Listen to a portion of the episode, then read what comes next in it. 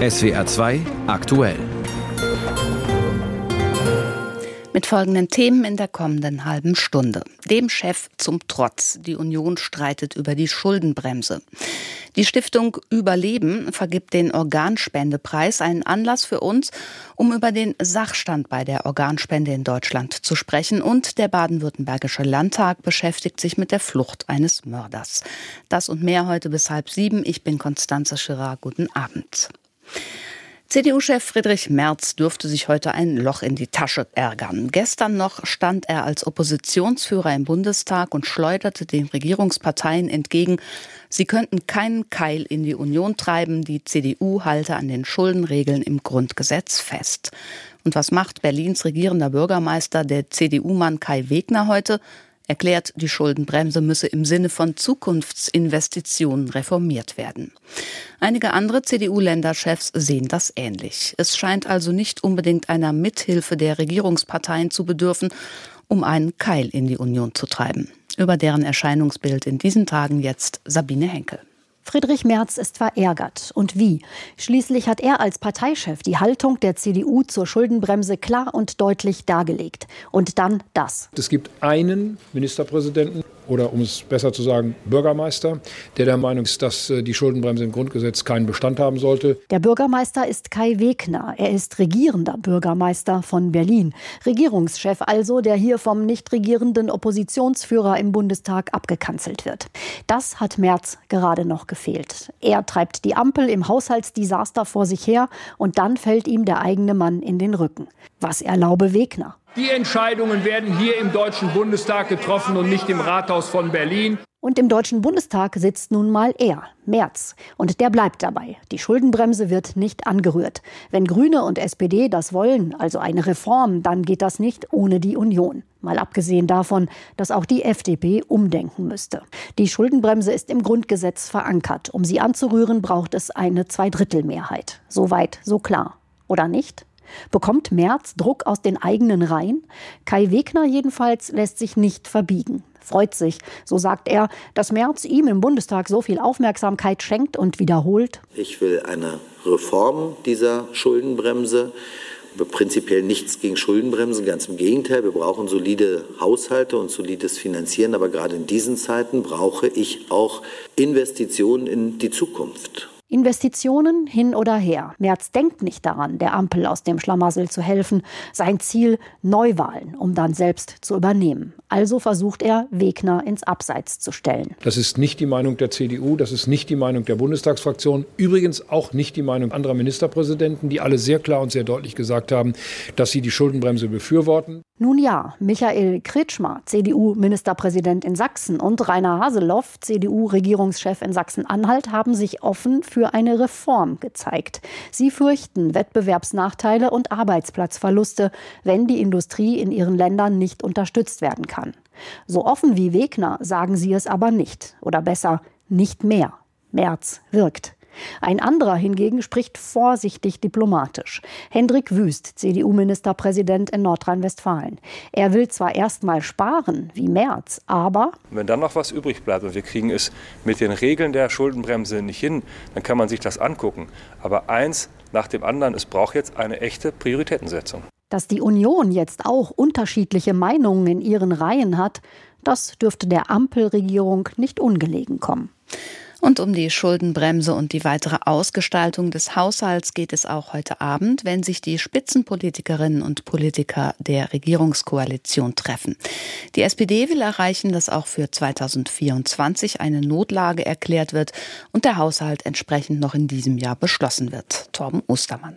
Das Treffen heute Abend steht zwar schon länger fest, die Tagesordnung dürfte angesichts des Karlsruher Urteils aber nochmal kräftig durcheinandergewirbelt worden sein. Aus Koalitionskreisen ist zu hören, dass über eine Reihe aktueller Fragen gesprochen werden soll.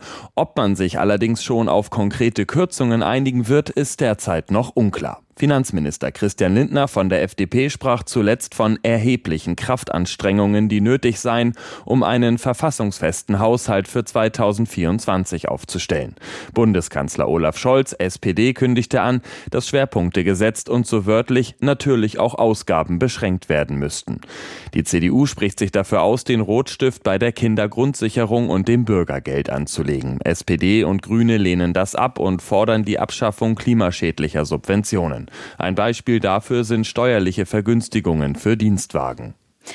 Hausärzte und Hausärztinnen finden womöglich Gehör. Es könnte nämlich sein, dass die telefonische Krankschreibung schon ab Donnerstag kommender Woche wieder möglich ist. Und dann vielleicht auch dauerhaft. Eine entsprechende Regelung gibt es schon. Es fehlt noch die Zustimmung vom gemeinsamen Bundesausschuss. Das ist das wichtigste Gremium im Gesundheitswesen. Und die wollen eben an jenem Donnerstag beraten. Während der Corona-Pandemie hatte sich die Lösung für Ärzte und wahrscheinlich auch für Patientinnen schon bewährt. Im April dieses Jahres war sie zunächst ausgelaufen. Jetzt, da jeder hustet und schnupft, hätten die Ärzte sie gerne möglichst schnell wieder. Doris Steinbeißer war heute in einer Allgemeinpraxis in Heidelberg und hat dort vor allem Befürworterinnen der telefonischen Krankschreibung getroffen. Praxis Dr. Diemel, Anja guten Tag. Über Fieber, Schnupfen, Kopfschmerzen klagt die Patientin am Telefon. Mit zu Hause im Bett auskurieren wird's aber erstmal nichts. Ja, da muss ich Ihnen jetzt leider einen Termin geben. Bitte mit FFP2-Maske kommen und vorher noch einen Corona-Test machen. Wenn das negativ ist, gebe ich Ihnen jetzt einen Termin, weil Telefon so ist es auch Katrin Neutat ergangen. Dass sich die 32-Jährige zu ihrer Hausärztin in die Praxis quälen musste, frustriert die Gymnasiallehrerin. Ja, es ist halt unnötig, weil jetzt habe ich Schüttelfrost, Gliederschmerzen, musste extra hierher kommen und habe der Ärztin ja hier nichts anderes gesagt, als ich ihr per Telefon hätte auch sagen können. Meine Symptome halt beschrieben. Und jetzt musste ich halt trotzdem herlaufen, im Wartezimmer warten und habe das gleiche Endergebnis, wie ich es per Telefon gehabt hätte. Auch Jessica Mainz sitzt mit Erkältungssymptomen im Wartezimmer und kann das nicht ganz verstehen. Dadurch, dass ich selbst in der Klinik arbeite, kann ich einfach differenzieren, ob ich die Ärztin sehen muss oder nicht. Und es wäre einfacher, die Krankmeldung telefonisch abzuholen. Und wenn ich dann ein Erstgespräch brauche, dann ist es ja trotzdem noch möglich. Hausärztin Dr. Brigitte Diemel versucht, ihre Praxis so zu organisieren, dass sie nicht zu einem Ort ist, der eher krank macht als gesund. 70 Prozent der Patientinnen und Patienten, die derzeit kommen, haben einen Infekt. Die telefonische Krankschreibung hält die Ärztin in solchen Fällen für die bessere Lösung. Für uns ist es wirklich wichtig, dass es so ein Instrument gibt und dass wir auch entscheiden können, was wir für angemessen halten und auch für unsere Patienten und unsere Praxis mit meiner Sorgfaltspflicht auch. Sorgfaltspflicht sowohl für die Patienten, aber auch für das Praxenpersonal. Denn wenn die Mitarbeiterinnen oder die Ärztin angesteckt werden, geht auch nichts mehr. Und viele Kranke, die in die Praxis kommen, empfinden dies mit Fieber und Schmerzen als völlig unverständlich. Gerade heute hatte ich wieder einige Patienten, die Fieber hatten, die sich schlecht gefühlt haben, die geschwächt waren und die wir dann eben herbitten mussten und auch schon den dritten oder vierten Tag, dass es eben sein musste mit der Krankmeldung. Und die sind ärgerlich darüber und wir auch. Und das ist einfach nicht gut. Dass bei der telefonischen Krankmeldung nicht sofort das Krankenkassenkärtchen gezückt werden kann, was für die Abrechnung der Arztleistung ja wichtig ist, ist für die Hausärztin Brigitte Diemel kein Problem. Aber ich glaube, das könnte man schon regeln und das ist dann vielleicht auch letztendlich sekundär. Wichtig ist, die Infektion nicht weiter zu verbreiten und hier nicht Keimschleuder in der Nation zu sein. Ein Beitrag von Doris Steinbeißer.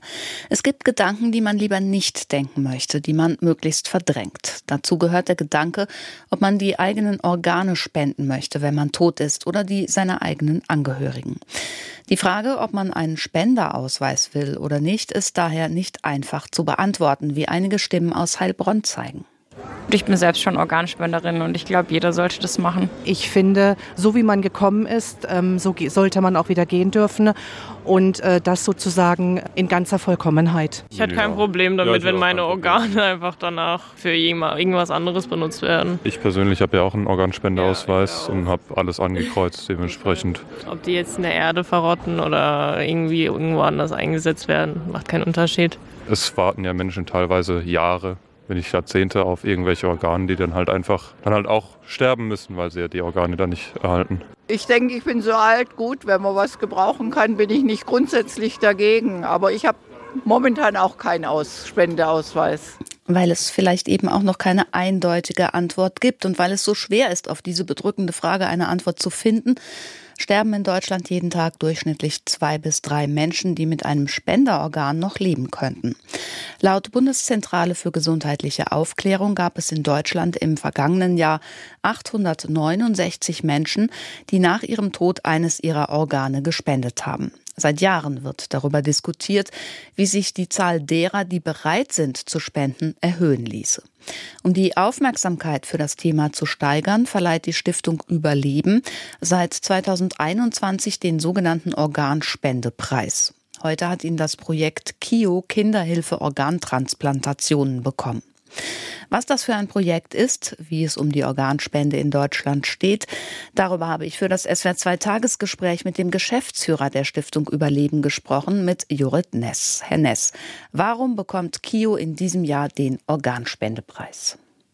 Ja, KIO Youth ist eine ganz junge Initiative, die sich dem Thema der transplantierten Organe für Kinder annimmt. Eine ganz wichtige ja auch medizinische Gruppe, die haben ihr Leben noch vor sich und die Initiative besteht eben aus transplantierten Kindern, die bundesweite Aufklärungsarbeit in Schulen, an Universitäten machen und ähm, daher bereits viele auch andere junge Menschen mit diesem wichtigen Thema erreichen konnten.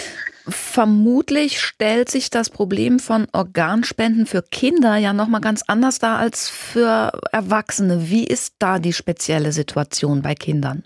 Ich würde gar nicht unbedingt von einem Problem sprechen. Es sind die, ich sag mal, Rahmenbedingungen hierzulande, die halt den Organmangel darstellen, was das Schwierige ist.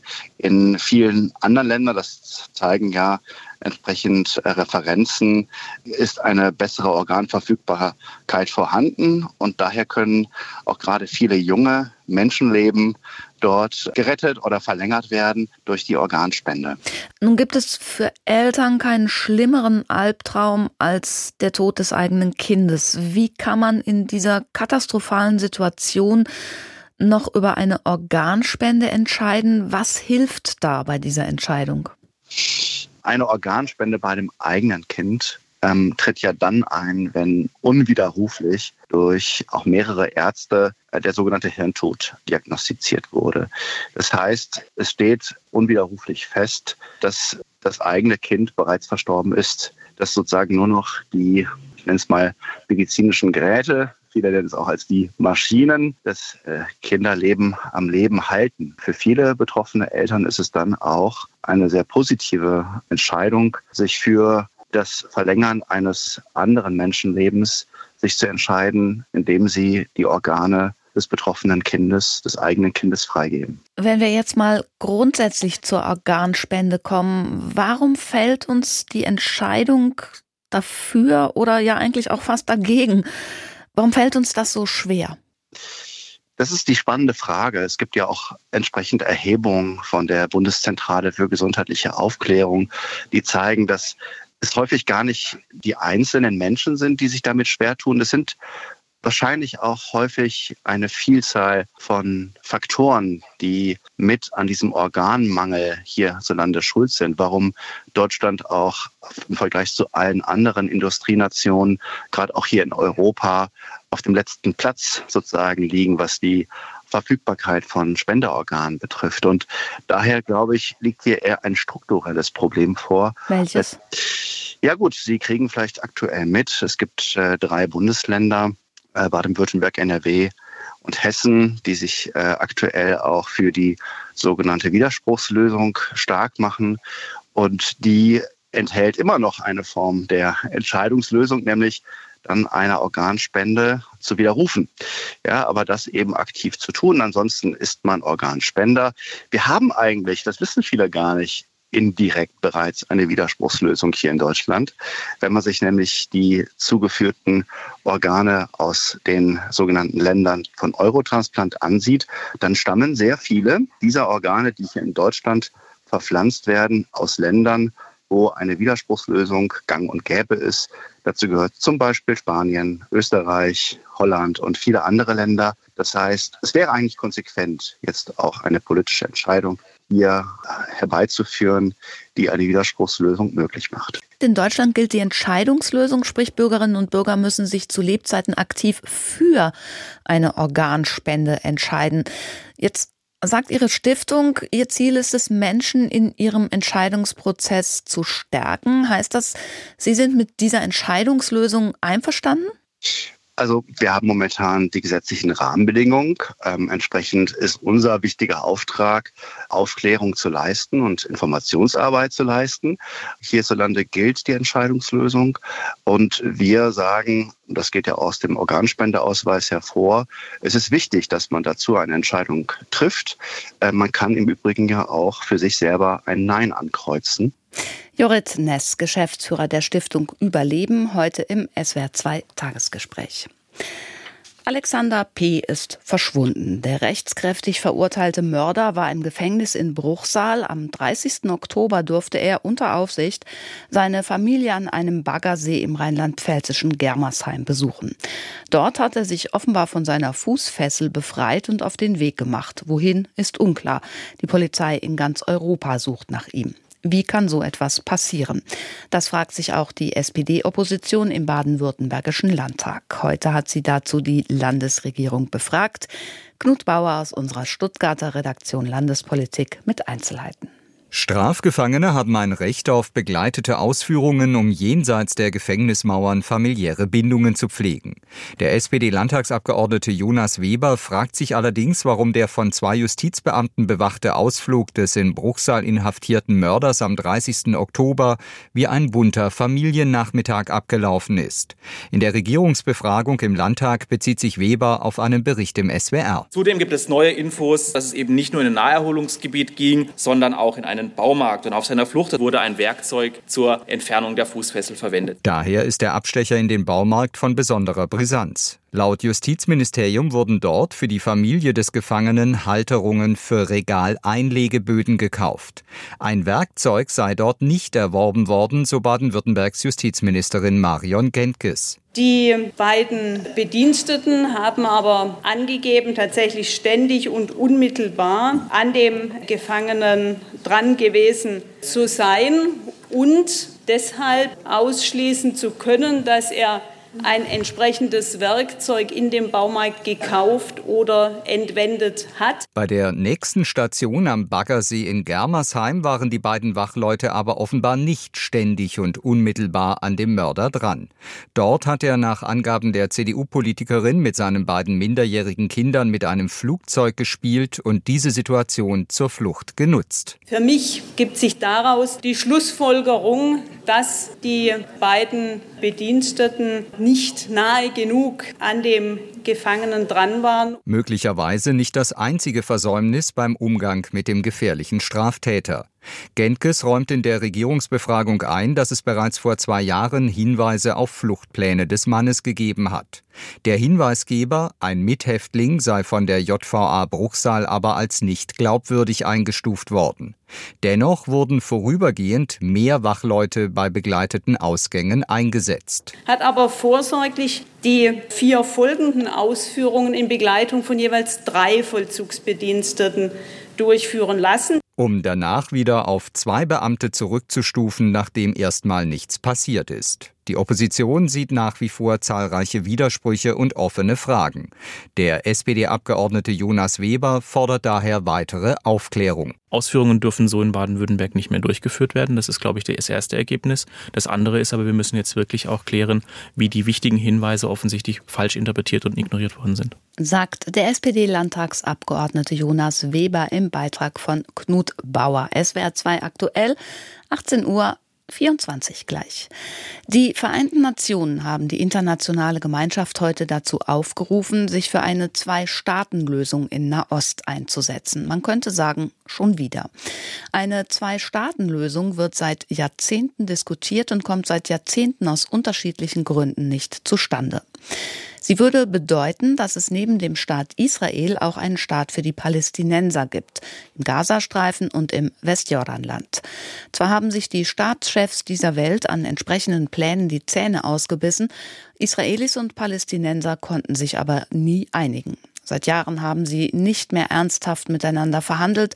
Stattdessen bekriegt man sich jetzt wieder und beklagt die vielen eigenen Toten. Über die aktuelle Lage vor Ort der Bericht von Julio Segador. Es sind Stunden, die darüber entscheiden, ob im Gazastreifen die Waffenruhe ausgeweitet oder doch der Krieg fortgesetzt wird und die darüber entscheiden, ob noch weitere israelische und ausländische Geiseln aus ihrer mehr als siebenwöchigen Gefangenschaft freikommen. Fieberhaft wird hinter den Kulissen verhandelt. In Doha, in Katar haben sich CIA-Direktor William Burns, der Chef des israelischen Auslandsgeheimdienstes Mossad, David Barnea und Katars Ministerpräsident Abdulrahman al-Sani getroffen, um die Feuerpause noch einmal zu verlängern. Für Israels Regierung ist es ein Dilemma. Weite Teile in der Gesellschaft wollen mehr Geiseln frei bekommen, koste es, was es wolle. Ganz Israel nimmt an der Freilassung seiner Bürger Anteil. Doch eine längere Waffenruhe heißt auch, dass die Kriegsmaschinerie möglicherweise ins Stottern gerät. Und je länger im Gazastreifen nicht gekämpft wird, desto schwieriger wird es mit Blick auf die öffentliche Meinung und mit Blick auf das Leid der Zivilbevölkerung dort, den Krieg wieder aufzunehmen. Das weiß auch die Hamas und sie macht Angebote. Ghazi Hamad, einer der führenden Sprecher der Terrorgruppe, schlägt aus seinem Exil im Libanon einen Tausch aller Geiseln gegen alle palästinensischen Häftlinge in Israel vor. Wenn die israelische Besatzung es ernst meint, sich mit der Frage der Soldaten der Hamas-Bewegung zu befassen, um palästinensische Häftlinge freizulassen und die Gefängnisse ganz zu leeren, glaube ich, dass die Hamas vollständig bereit ist, unter der Schirmherrschaft der Vermittler ein umfassendes und vollständiges Abkommen abzuschließen.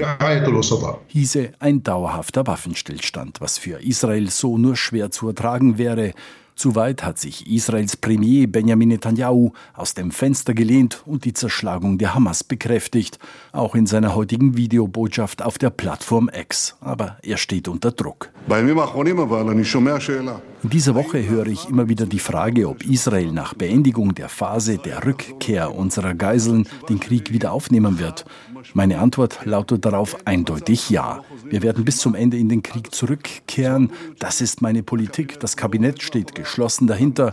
Die Soldaten stehen dahinter. Das Volk steht dahinter. Und genau das werden wir tun. Wörtlich sagt Netanyahu nach Beendigung der Phase der Rückkehr unserer Geiseln was viel Spielraum zur Interpretation lässt.